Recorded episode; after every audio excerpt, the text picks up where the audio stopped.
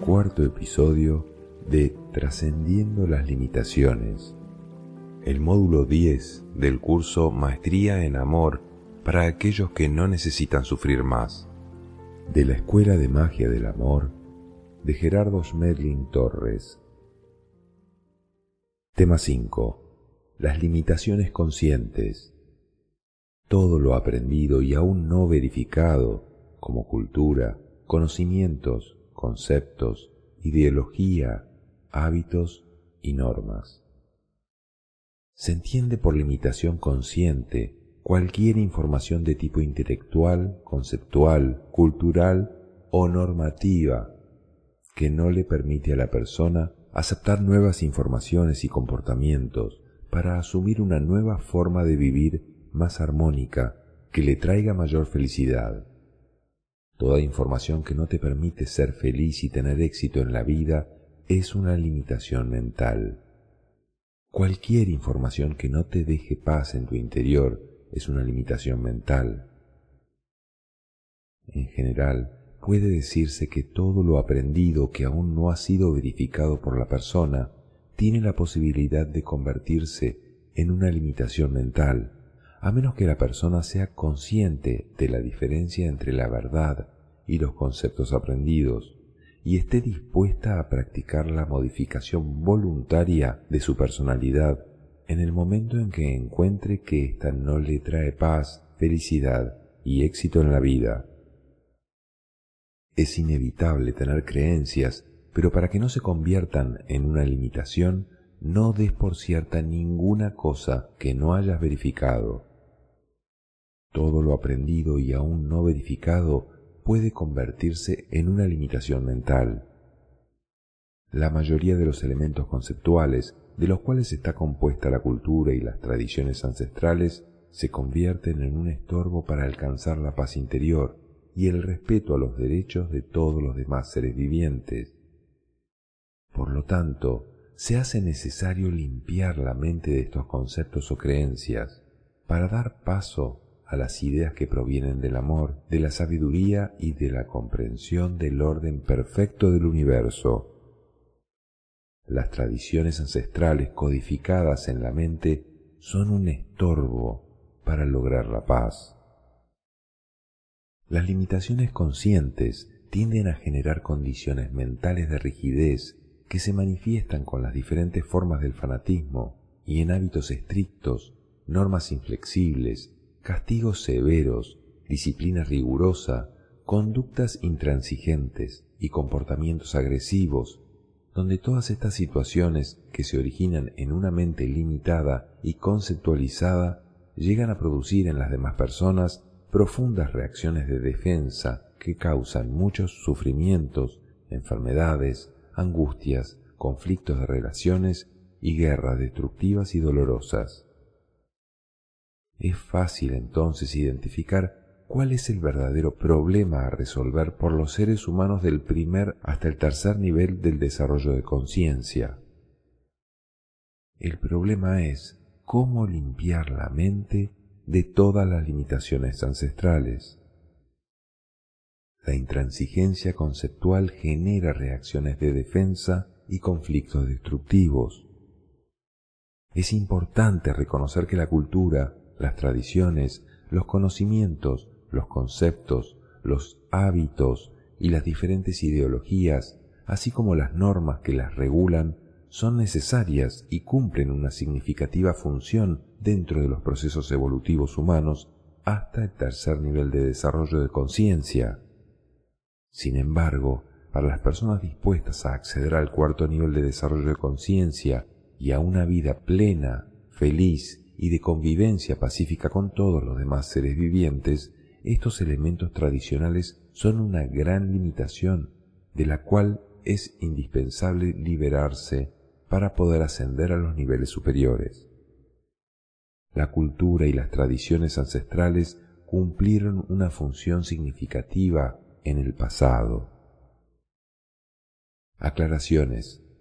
A las limitaciones conscientes las llamamos ignorancia o ego, es decir, persona que cree que sabe. En nuestra mente tenemos un sistema de creencias que es información consciente que no ha sido verificada. Si no soy capaz de ser feliz con lo que tengo, es porque mi sistema de creencias no está contento, no acepta, no valora lo que tiene. No hay ningún ser humano que carezca de lo necesario para ser feliz. Como dicen los maestros, el que se queja de lo que tiene está en camino de perder lo que necesita. El egoísmo significa que yo no acepto a las personas y no soy capaz de sentirme feliz con ellas.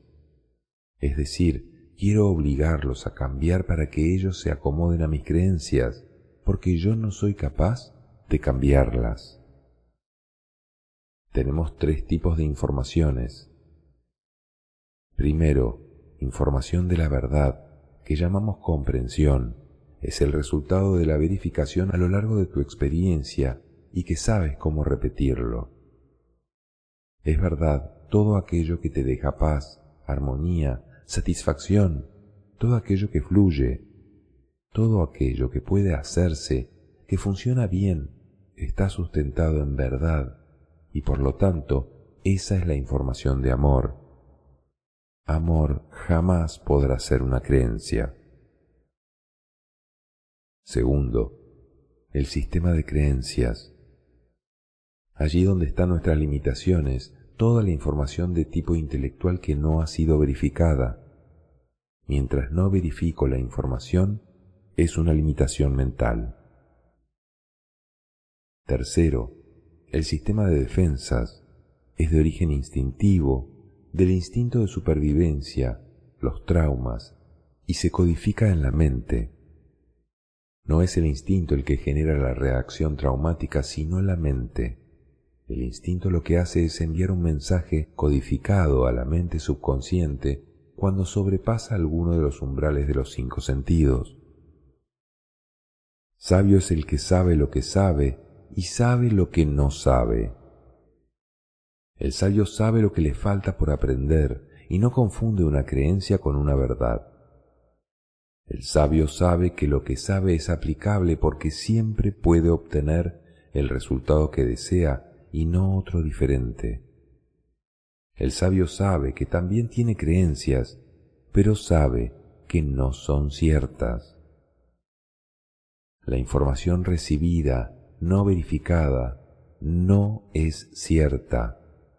No digo que no tenga un valor, que no sea útil, pero simplemente no es cierta hasta que no la verifiques.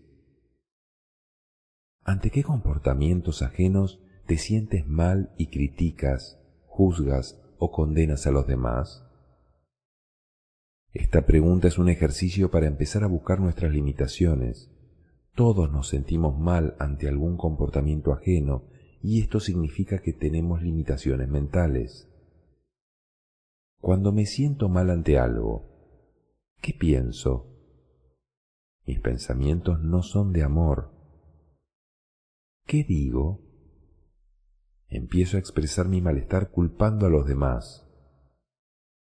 ¿Y qué hago? Puedo empezar a agredirlos, a tomar medidas inadecuadas. El ejercicio de la limpieza mental consiste en convertirme en un ser pacífico en pensamiento, palabra y obra.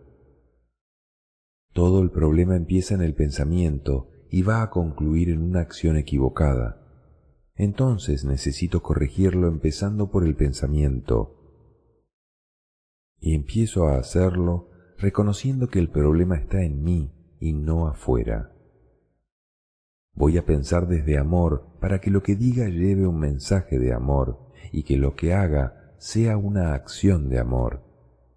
Entonces sabré que mi limitación mental ya se limpió. Dicen los maestros, Piensa siempre lo mejor de todo cuanto exista o suceda y estarás pensando acertadamente. La actitud mental, la forma de pensar, es un antídoto contra cualquier, contra cualquier agente patógeno. No hablemos de enfermedades, porque las enfermedades no existen, existen los enfermos. Hay unos agentes que se encargan de mantener el equilibrio. Para que ningún agente patógeno se presente en tu vida, necesitas usar el antídoto universal.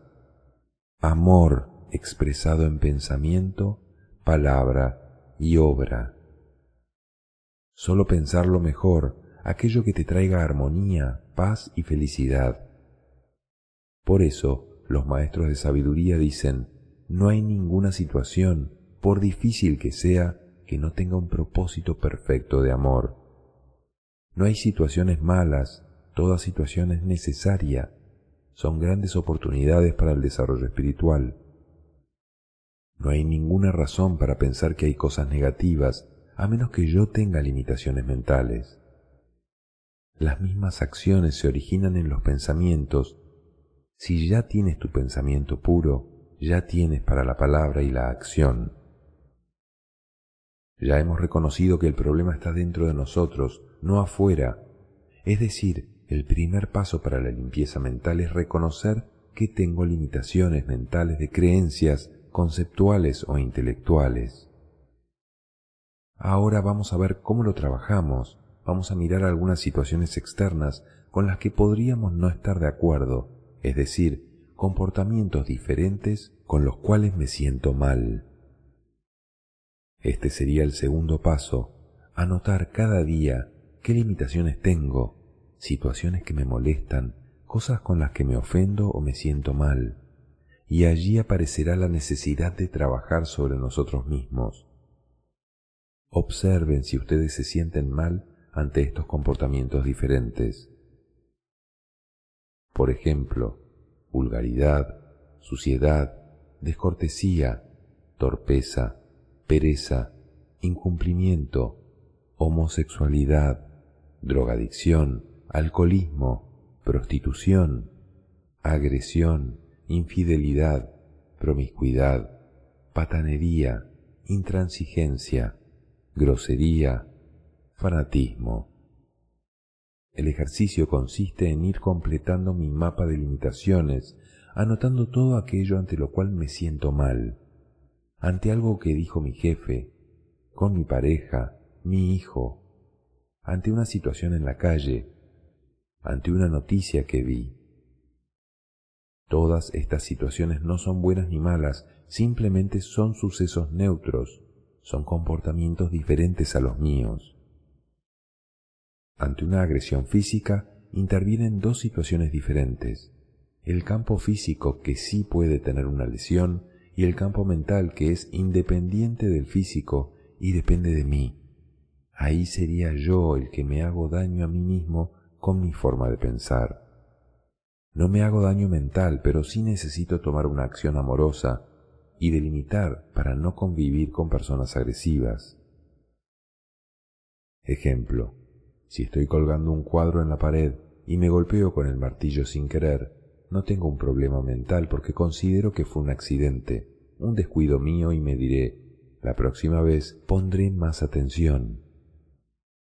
Sin embargo, si una pareja está discutiendo y el marido toma el martillo y le da en el dedo a la esposa, el efecto físico es el mismo, pero yo me hago el daño mental al pensar que el otro me hizo daño e interpretar la razón por la cual puede haberme dado el martillazo.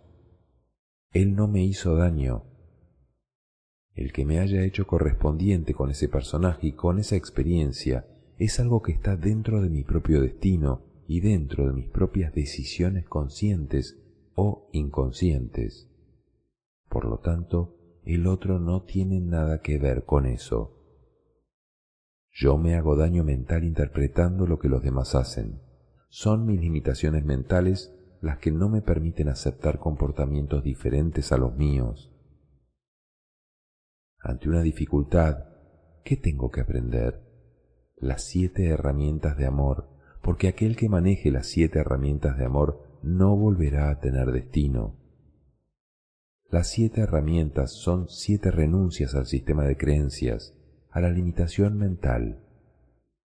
Si estás en una situación complicada y no puedes delimitar, la situación es de destino y solo te queda enfrentarla con las siete herramientas de amor. Primero, aceptar. Renuncio a cambiar a los demás. Segundo, asumir. Renuncio a culpar a los demás. Yo escogí mi propio destino. Yo necesito asumir mi error en caso de que agreda y él necesita asumir su molestia. La molestia es una limitación mental para asumir una apreciación diferente a la mía. Tercero, actuar. Renuncio a agredir a los demás. Cuarto, agradecer. Renuncio a sufrir por las dificultades que me presenta la vida. Acepto que es mi aprendizaje y estoy en paz. Ahí ya estoy empezando a fluir con la vida. Quinto, valorar. Renuncio a quejarme de lo que tengo. Si la señora tiene un marido salvaje, no se queje de él. Ustedes pensarán que esto es masoquismo, pero al final les voy a contar que es magia. Sexto, respetar. Renuncio a criticar a los demás y a interferir en sus destinos encuentren el valor que tiene cualquier situación por diferente que sea. Evalúenla, pero no la juzguen ni critiquen. Ejemplo, si yo necesito un camión para transportar 30 toneladas y me dejan un camión en el que solo entran 5, no voy a decir que es una porquería de camión, sino que a mí no me resulta útil para lo que necesito transportar. Séptimo, adaptarme renuncio a huir del lugar que me corresponde. ¿Y dónde guardas tus herramientas? En un estuche muy valioso que se llama comprensión. La comprensión implica el uso de las siete herramientas. ¿En qué radica mi dificultad para aceptar comportamientos diferentes a los míos? Radica en una limitación mía para poder comprender que todo lo que sucede es necesario y tiene un propósito perfecto de amor, aunque sea diferente, y comprender que cada quien tiene derecho a vivir la experiencia y no tengo por qué invalidarlo ni juzgarlo, ni agredirlo, ni sentirme mal por eso. Solamente comprender que la experiencia de esa persona puede ser diferente a la mía, son experiencias diferentes, no son buenas ni malas, las dos son necesarias e importantes. Se trata de reconocer la diferencia y evaluarla en la importancia que cada una tiene. Tan sencillo como cuando comparas una naranja con un plátano. Son alimentos diferentes y nutren de forma diferente. Si puedes verlo de esta manera, estás viéndolo con amor.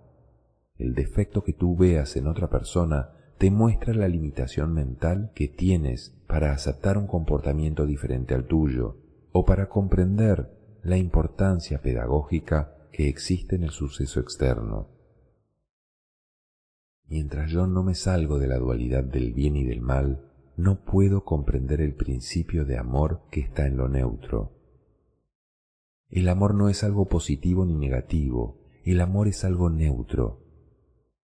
Recuerden que ninguna fuerza puede manifestarse a menos que yo le haga resistencia. La comprensión de amor no le hace resistencia a nada. No hacer la resistencia a nada implica no tener limitaciones mentales porque implica poder aceptar todo como necesario. Aceptar al otro es algo totalmente diferente a estar de acuerdo con eso son dos cosas muy diferentes. Acepto al otro aunque no esté de acuerdo con él. Acepto que hay personas irrespetuosas de los derechos de los demás porque esa función es necesaria tanto para la experiencia de ellos como para las correspondencias de destino de quienes reciben un irrespeto. Acepto que esa situación es necesaria dentro del orden del universo y que tiene un valor pedagógico importante pero no estoy de acuerdo con lo irrespetuoso. ¿Es clara la diferencia? No estoy de acuerdo porque yo pienso que lo correcto es respetar los derechos de los demás, pero no puedo imponerle eso que yo pienso a otro porque ya me fui en contra del derecho de él y ya me fui en contra de la ley del universo y ya me fui en contra del amor desde el momento en que traté de imponérselo. Si traté de imponérselo es porque no lo acepté, y si no lo acepté, entonces lo culpé a él de lo que yo sentí, y ahí empezó mi problema. El mío, no el de él. Vamos a darle una buena herramienta a tu intelecto para trabajar las limitaciones. Piensa cómo definirías lo que es un error y lo que es un acierto.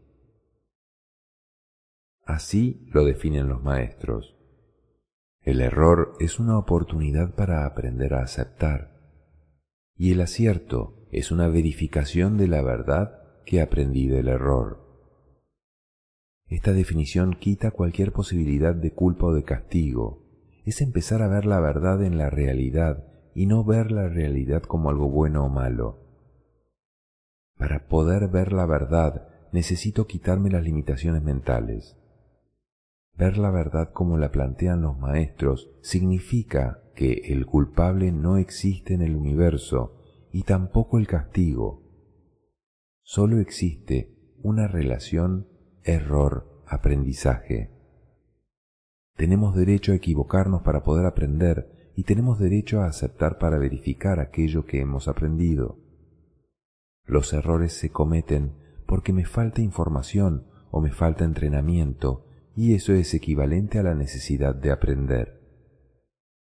¿Qué hago cuando las personas tienen errores? ¿Qué hago cuando aciertan? El manejo de los errores o de los aciertos tiene unas ciertas técnicas de sabiduría. Si no las conocemos, podemos cometer los errores normales. Normalmente ante el error de otra persona, lo criticamos, lo agredimos, lo culpamos. Preguntamos quién es el culpable y lo sancionamos. Preguntamos cuál es el castigo y entonces nosotros añadimos otro error. Y por eso es por lo cual nuestras relaciones humanas tienen tantas dificultades, porque no aprendemos del error, sino que manejamos un error con otro error. Cuando las demás personas aciertan, usualmente cometemos otro error, que es el error de fortalecer el ego, de la competencia. Decimos, eres el mejor, no hay nadie como tú, y la persona se hace una idea falsa de lo que realmente sucedió. ¿Cómo sería un manejo acertado del error?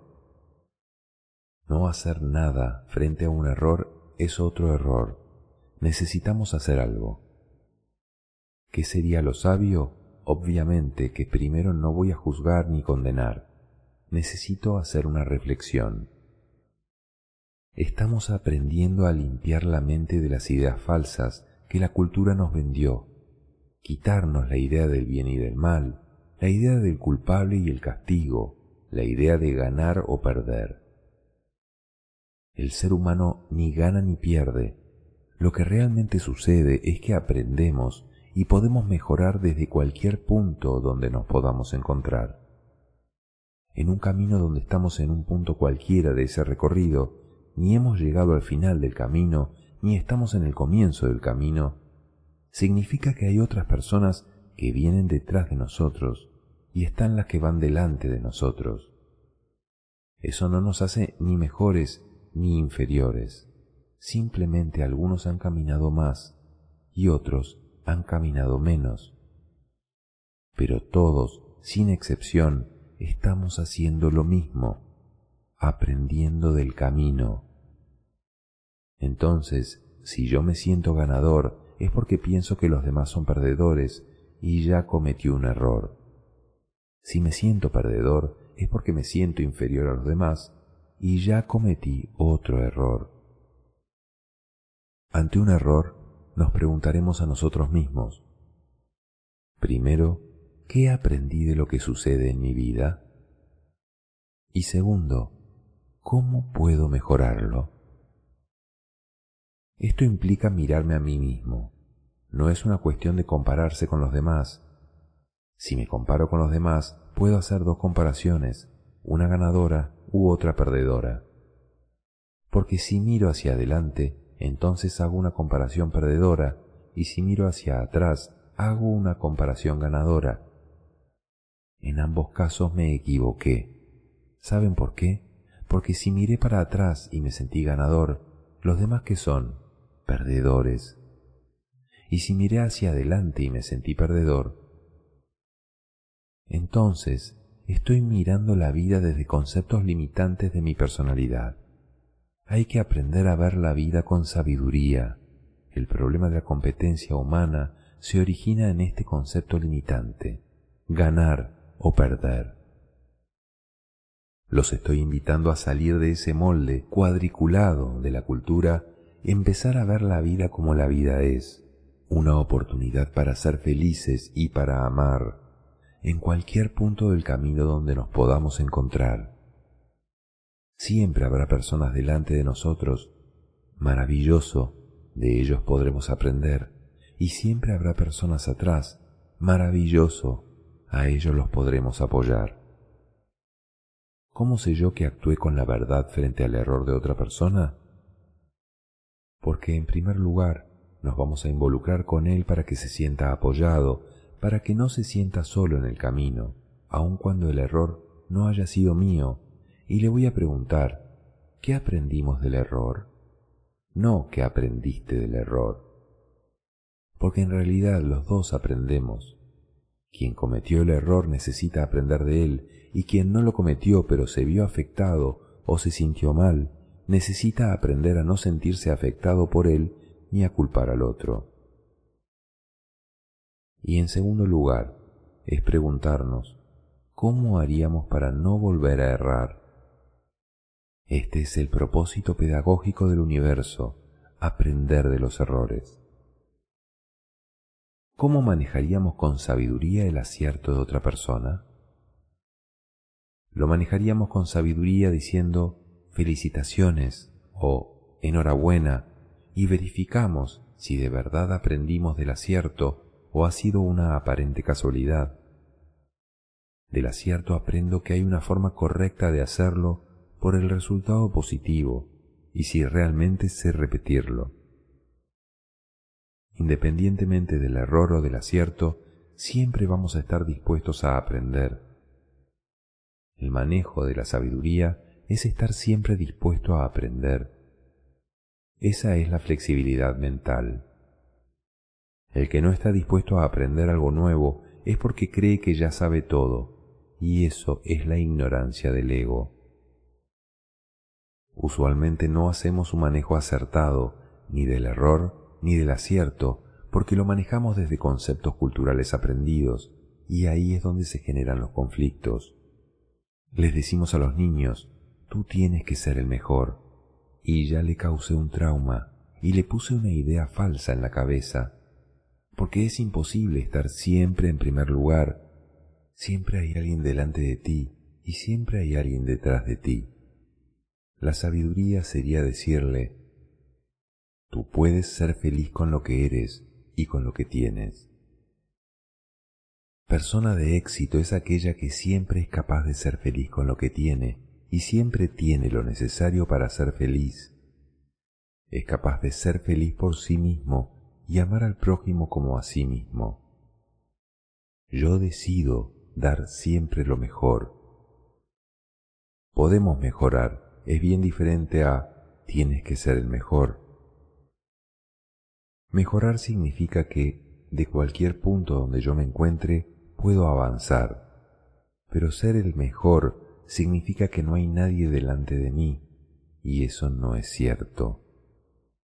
No hablamos de ganadores o perdedores, todos podemos disfrutar y todos tenemos la oportunidad de aprender y mejorar. El estado de yo soy es cuando yo he asumido mi propia responsabilidad frente al universo, independientemente de lo que a mi alrededor suceda. Y el estado de no soy es cuando yo pienso que lo que sucede a mi alrededor es lo que determina lo que yo decido hacer, porque entonces ahí estoy sujeto a una serie de influencias que no puedo manejar. Mientras yo sea susceptible a influencias externas, no soy. ¿Cómo manejaríamos con sabiduría un error o un acierto personal? Si estoy actuando con la verdad y he cometido un error, voy a hacer lo siguiente. Primero, reconocer mi error. Esto es parte del ejercicio de la humildad. Decir claramente, yo me equivoqué. Al ego no le gusta decir eso. Segundo, voy a pedir disculpas a las demás personas que puedan haber resultado afectadas por mi error, aunque no es culpa mía que ellos se afecten por el error que yo haya cometido. Y tercero, me voy a hacer la siguiente pregunta. ¿Qué aprendí yo de mi error? ¿Y cómo haría para no volverlo a cometer? ¿Cómo manejo con la verdad un acierto que yo haya obtenido? Primero verifico las herramientas de la verdad que están implícitas dentro del resultado satisfactorio que obtuve para aprender cómo se obtienen aciertos. Y segundo, voy a actuar con humildad, diciendo algo así. Todos podemos aprenderlo y quiero que sepan que pueden contar conmigo. Vas a tener más capacidad para actuar y para servirle a otros. Para eso sirve el acierto puedes servir porque aprendiste algo. ¿Cuál sería el manejo adecuado frente a un desacuerdo? Primero, intentar una conciliación. Aquí ambas partes aprenden a ceder y aprenden a hacer nuevos acuerdos que implican flexibilidad mental, que yo salga de mis limitaciones rígidas. Y por supuesto el resultado de esto será paz y armonía. Conciliación es neutralizar extremos en conflicto y llevarlos a un punto neutro de armonía.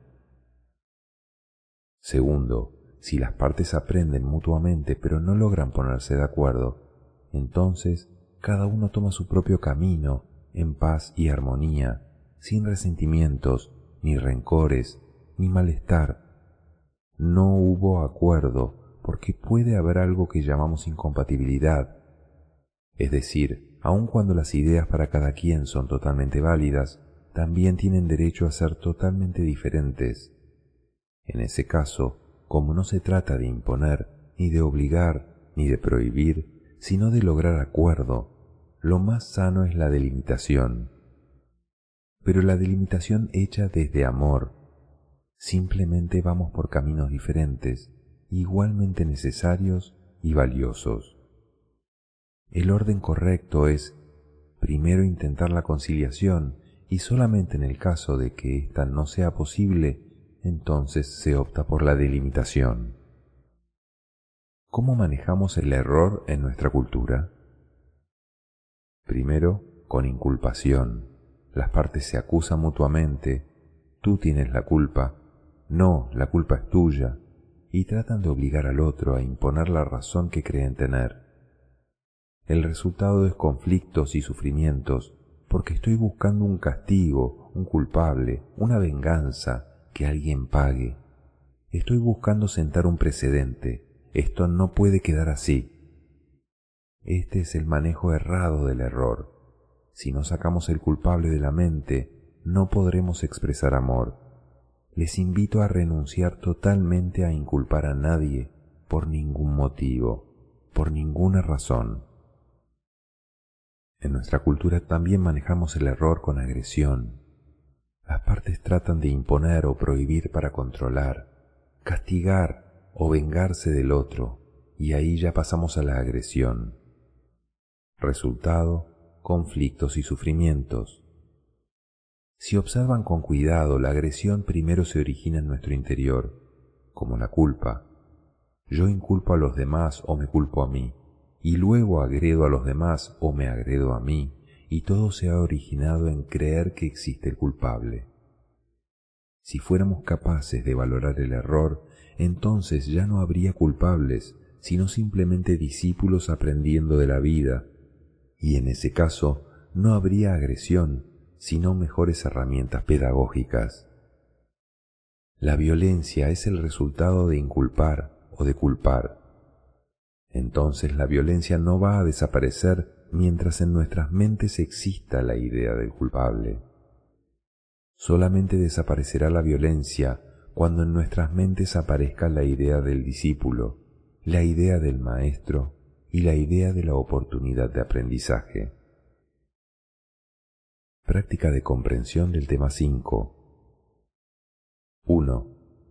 ¿Qué tipo de información puede producir rigidez mental? Cualquier información que no haya sido verificada. Segundo, ¿por qué la información no verificada puede convertirse en limitación mental?